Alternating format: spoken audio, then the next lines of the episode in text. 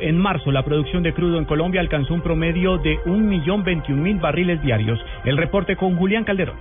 Por sexto mes consecutivo, la producción de petróleo en Colombia se mantuvo por encima del millón de barriles por día. La cifra preliminar de producción de petróleo en Colombia al mes de marzo alcanzó un promedio de 1.021.000 barriles diarios, con lo que se completa ya un semestre con estas cifras.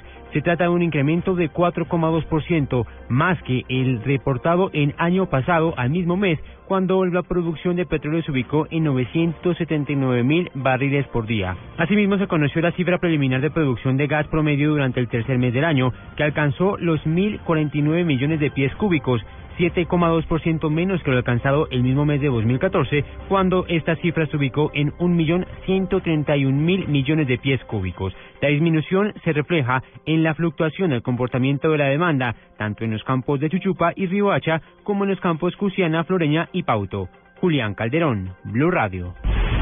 La organización Colombia Diversa le hizo un llamado de atención a la Corte Constitucional para que tome en serio la discusión de la adopción de menores a parejas homosexuales en el país y no dilate más su posición sobre este tema. Paola Santofimio.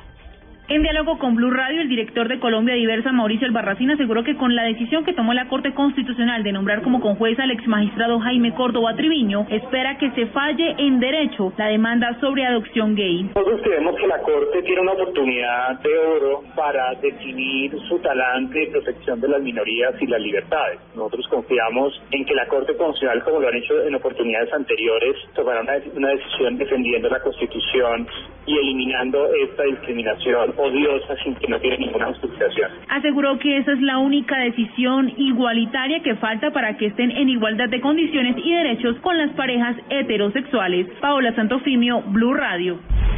Más noticias a esta hora en Blue Radio. La Fundación Universitaria San Martín abrió el proceso de matrícula de 12 programas presenciales que luego de los estudios de viabilidad realizados por el Plenum de la institución se decidieron reabrir en las sedes de Bogotá, Pasto y Cali.